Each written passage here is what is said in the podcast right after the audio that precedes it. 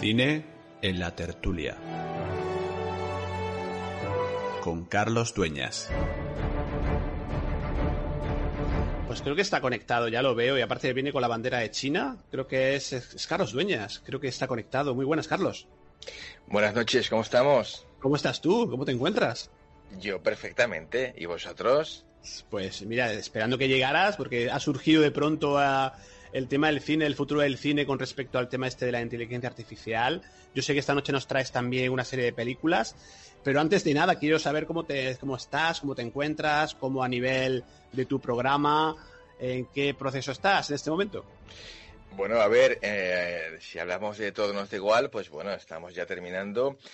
Que cerramos, eh, bueno, esto de temporada, a mí no me gusta decir temporada, pero bueno, cerramos eh, etapa ahora, el día 30 de julio, y volveremos en octubre porque, eh, nada, porque estamos ahí con otros asuntos, ahí avanzando, y bueno, pues que siempre va bien también un poco airear, pero vamos, que, que esto no para.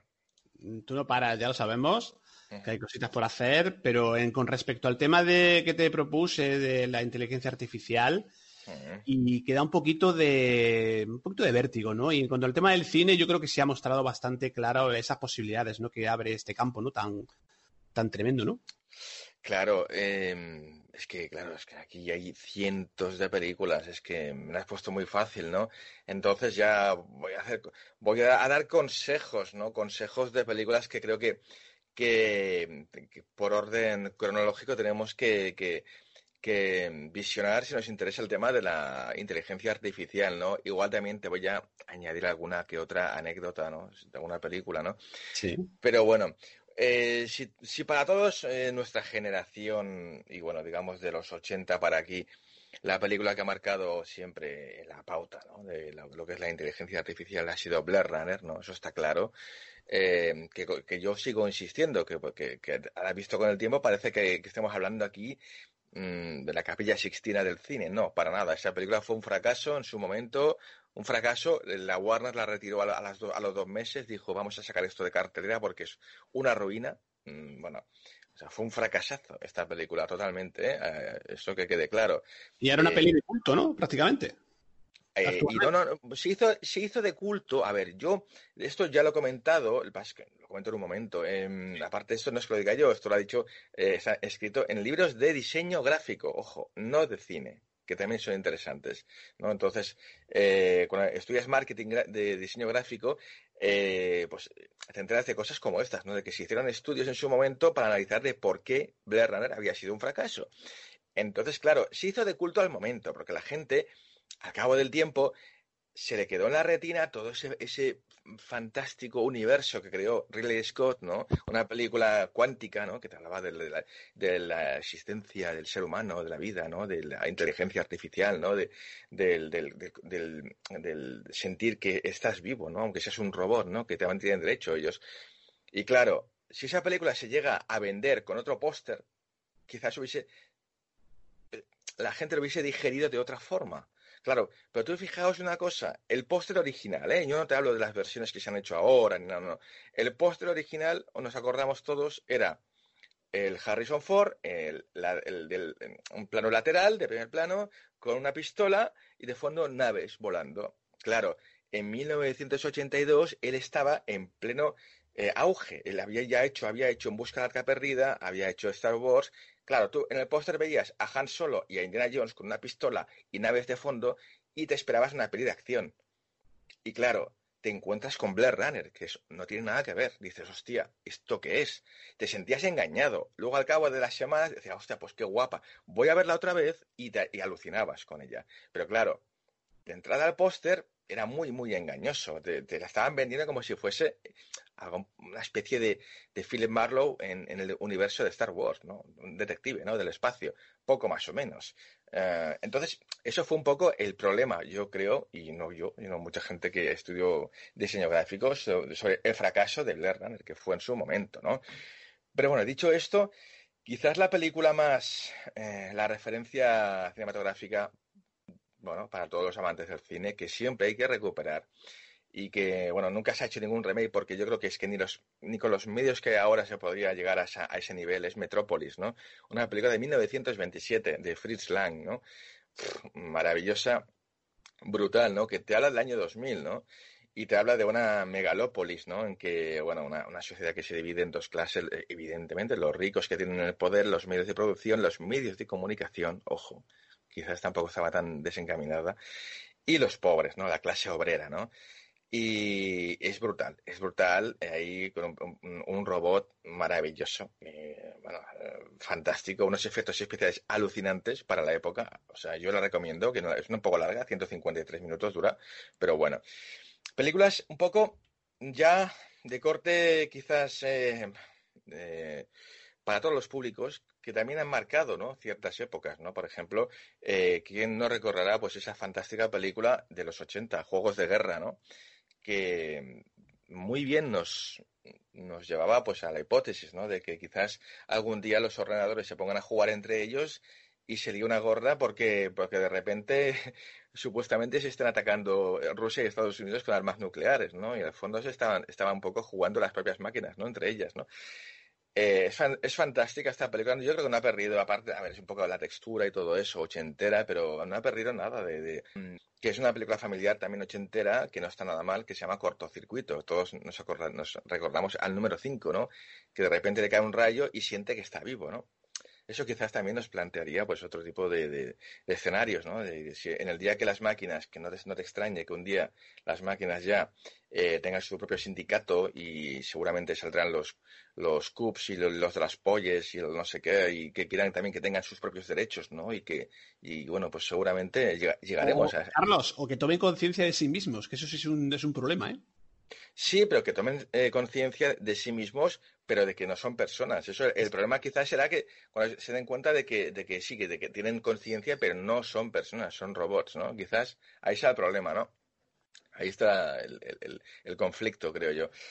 Em, pues también es una gran película. Otra que me quiero recuperar, un clásico, por favor, esto, de Paul Verhoeven, Robocop, ¿no? maravillosa película, como siempre, con mucha ironía y sarcasmo, como siempre en todas sus películas. Paul Verhoeven, el director holandés. Eh, bueno, ¿quién no ha visto, no? Robocop, mira, más aconsejo la primera, no, no, ni la segunda, ni la tercera, ni el remake que hicieron, que no está mal, pero no supera para nada la primera, de 1987, con Peter Wheeler y Nancy Allen de protas, fantástica, porque además para el casting de esta película em, eh, a, los, a los actores que iban al casting para hacer de Robocop les ponían un casco porque solo les interesaba que tuviesen una barbilla bonita, porque es lo único que se le ve en la película el actor sale, sale dos minutos, eh, vamos, enseguida lo matan y, se convierte en Robocop, ¿no? Entonces solo les interesaba un actor, fíjate, que fue un poco frustrante también para... Un casting, de barbillas, o sea... Exacto, exacto. Por parte de Peter Wheeler, él lo dijo en una entrevista, ¿no? Dice, bueno, a ver, está muy bien Robocop, pero es que nunca he hecho nada más, porque en el fondo a mí me cogieron porque tengo la barbilla bonita, y entonces, pues, pues vale, está bien, ¿no? Interesante eso. Y... Luego, a ver, voy a ir rápido porque la última me quiero parar un poquito, pero bueno, sí, eh, eh, Yo Robot también, maravillosa de Alex Proyas con Will Smith. Yo creo que las mejores películas de Will Smith, yo creo, de su, de su carrera, de las más completitas y más serias que ha hecho. Y, y, por favor, mm, una de mis pelis favoritas de toda la historia, si yo me tengo que ir a una isla desierta, me llevaría una de ellas, sin lugar a dudas, Terminator, la primera de James Cameron, de 1984. Me parece una maravillosa obra maestra, mm, una película de serie B explotada al cubo con un talento brutal, con un Arnold Schwarzenegger como nunca lo hemos visto. El único personaje de, la, de su carrera que ha hecho, ha hecho él el malo. nunca, había, nunca, ha vuelto a hacer, ni, ha hecho, ni había hecho antes, de el, villano de la película. Vamos, perfecto. El, el, personaje perfecto para Schwarzenegger. Un tío que parecía un robot y el malo. Nunca se ha superado. Y, luego también, por ejemplo, yo no quiero irme de aquí tampoco sin repasar Tron. Tron es una, película anticipada a su tiempo de 1982 de Steven Lisberger, no confundamos con Spielberg, Steven Lisberger, y fantástica con Jeff Bridges, una película muy adelantada a su tiempo, con unos efectos brutales para la época, alucinantes. Yo la, quiero, vamos, a aconsejar. La segunda parte, el remake que han hecho, bueno, está mal, han, mezclado un poco todo ahí, pero no está mal. Eso, de repente de meterte dentro de una máquina de videojuegos, ¿no? Un tipo hacker y meterte como un virus dentro y vivir lo que es dentro, ¿no? Cómo, cómo se vive dentro de una máquina de videojuegos. Eso me pareció alucinante. No digo que sea una película redonda ni perfecta, pero me pareció, con el tiempo la veo una obra maestra esta película.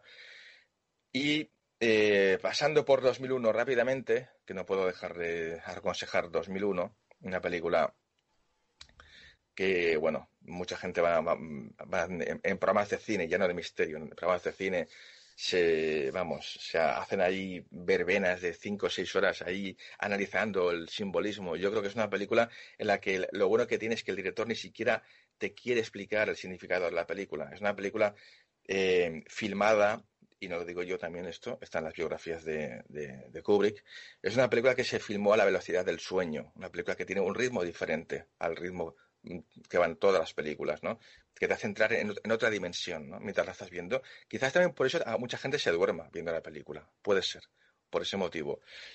Y por último, voy a hablar de, por, cierto, la, propuesta española, Eva, una película de Quique Maillo, que no está mal.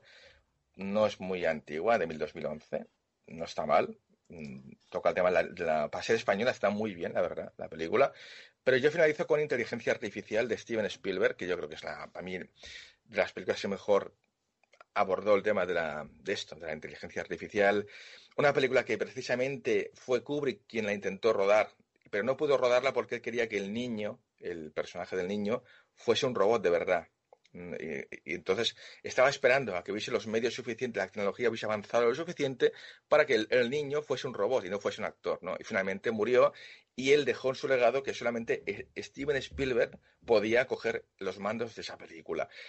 Quedó una obra maestra. Eh, como anécdotas os contaré, por ejemplo, que las secuencias en las que van los, que es una especie como de circo, que van, que van robots que están todos como desmembrados, os diré que no son robots, son humanos y se cogieron a, no actores, sino a gente que le faltaba una pierna, a otro un brazo, para hacerlos más reales, ¿no? O sea, son, son gente que les faltan miembros de verdad, es, como curiosidad. Y, y tuvo también un, un, pequeño problema. Esta película se estrenó el 29 de junio del 2001 y no estaba mal de taquilla. Lo que pasa es que la, productora quería retirarla. ¿Por qué? Porque lamentablemente en 2001 ocurrió el 11S. Y si os acordáis todos al final de la película, cuando vuelve la nave, después del paso de los miles y miles de años, que está la Tierra congelada, lo único que sobresale que es las Torres Gemelas. Y fue el propio Steven Spielberg el que dijo a la, a la productora que no, que por favor, que aunque sea como homenaje, a las Torres Gemelas se mantuviese ese plano y que no la retirasen del cine. Querían, querían quitar la película, quitar las Torres Gemelas digitalmente y meterla otra vez porque hería mucho la sensibilidad. Y fue Spielberg que dijo que no, que para nada, que eso la película se rodó así y así tiene que quedar siempre las curiosidades que nos cuenta Carlos Dueñas, que no, bueno, pues el resto de los mortales no, no, hemos caído, no hemos conocido, no hemos estudiado, como él sí, él sí, sí conoce un montón de detalles de películas que es súper interesante, a veces incluso más que la propia película, ¿no? no, no, Carlos, ocurre con, con, mucha frecuencia, ¿no? Pero sí te quiero, antes de que despedirte, hacerte una pregunta, y algo que surge antes en la tertulia. ¿Tú qué futuro le auguras al cine en cuanto a la inteligencia artificial? Por ejemplo, y creo que lo hemos comentado en algún programa, la aparición de pues, actores que el cuales ya son mayores y los rejuvenecen, o las, las tremendas posibilidades que nos da este campo, ¿no? Con respecto al cine. ¿Tú cómo lo ves? Pues yo creo que como todo, pues eh, está el cine de, animación, que ha quedado como cine de animación, cada vez más parecido. O sea, de hecho, todos los Vengadores y Spider-Man y todo, el 90% son dibujos animados y nos lo tragamos, en el fondo. Mm, y luego está el, cine de actores. Entonces, a mí no me parece mal que resuciten a James Dean, a Marilyn Monroe, ¿no? por ejemplo. No sé, o Alfari, vete a saber incluso. Paco Martínez Soria también se puede resucitar, sería interesante, a mí me gustaría. Em, pero yo creo que el cine el, digamos, la, esencia del cine es el guion, ¿no? El, el, guion, la emoción, ¿no? Entonces yo creo que nunca habrá una inteligencia artificial lo suficientemente potente y avanzada para que, para que pueda suplir la mirada de un actor. Nunca. Bueno, pues como colofón de tu sección me quedo con esa, bueno, pues estoy, estoy pensando en muchas miradas de actores y de actrices, ¿no? Mm. Que, que, han pasado a lo largo de los, de los, de las decenas, de los, de los años, que nos han dejado, que te dejan impactado al día de hoy todavía, ¿no? Exacto. Pues Carlos, he apuntado todas las películas que son realmente interesantes y nada, oye, que ya sabes que aquí en Tertulia Desconocido cada programita te llamamos, nos cuentas una serie de películas, curiosidades y deseando siempre que aparezcas y que vuelvas eh, pues muy pronto. Aquí estamos, Genhao. pues un gran abrazo, ¿eh, Carlos? Hasta la próxima. Chao. Chao. Buenas noches.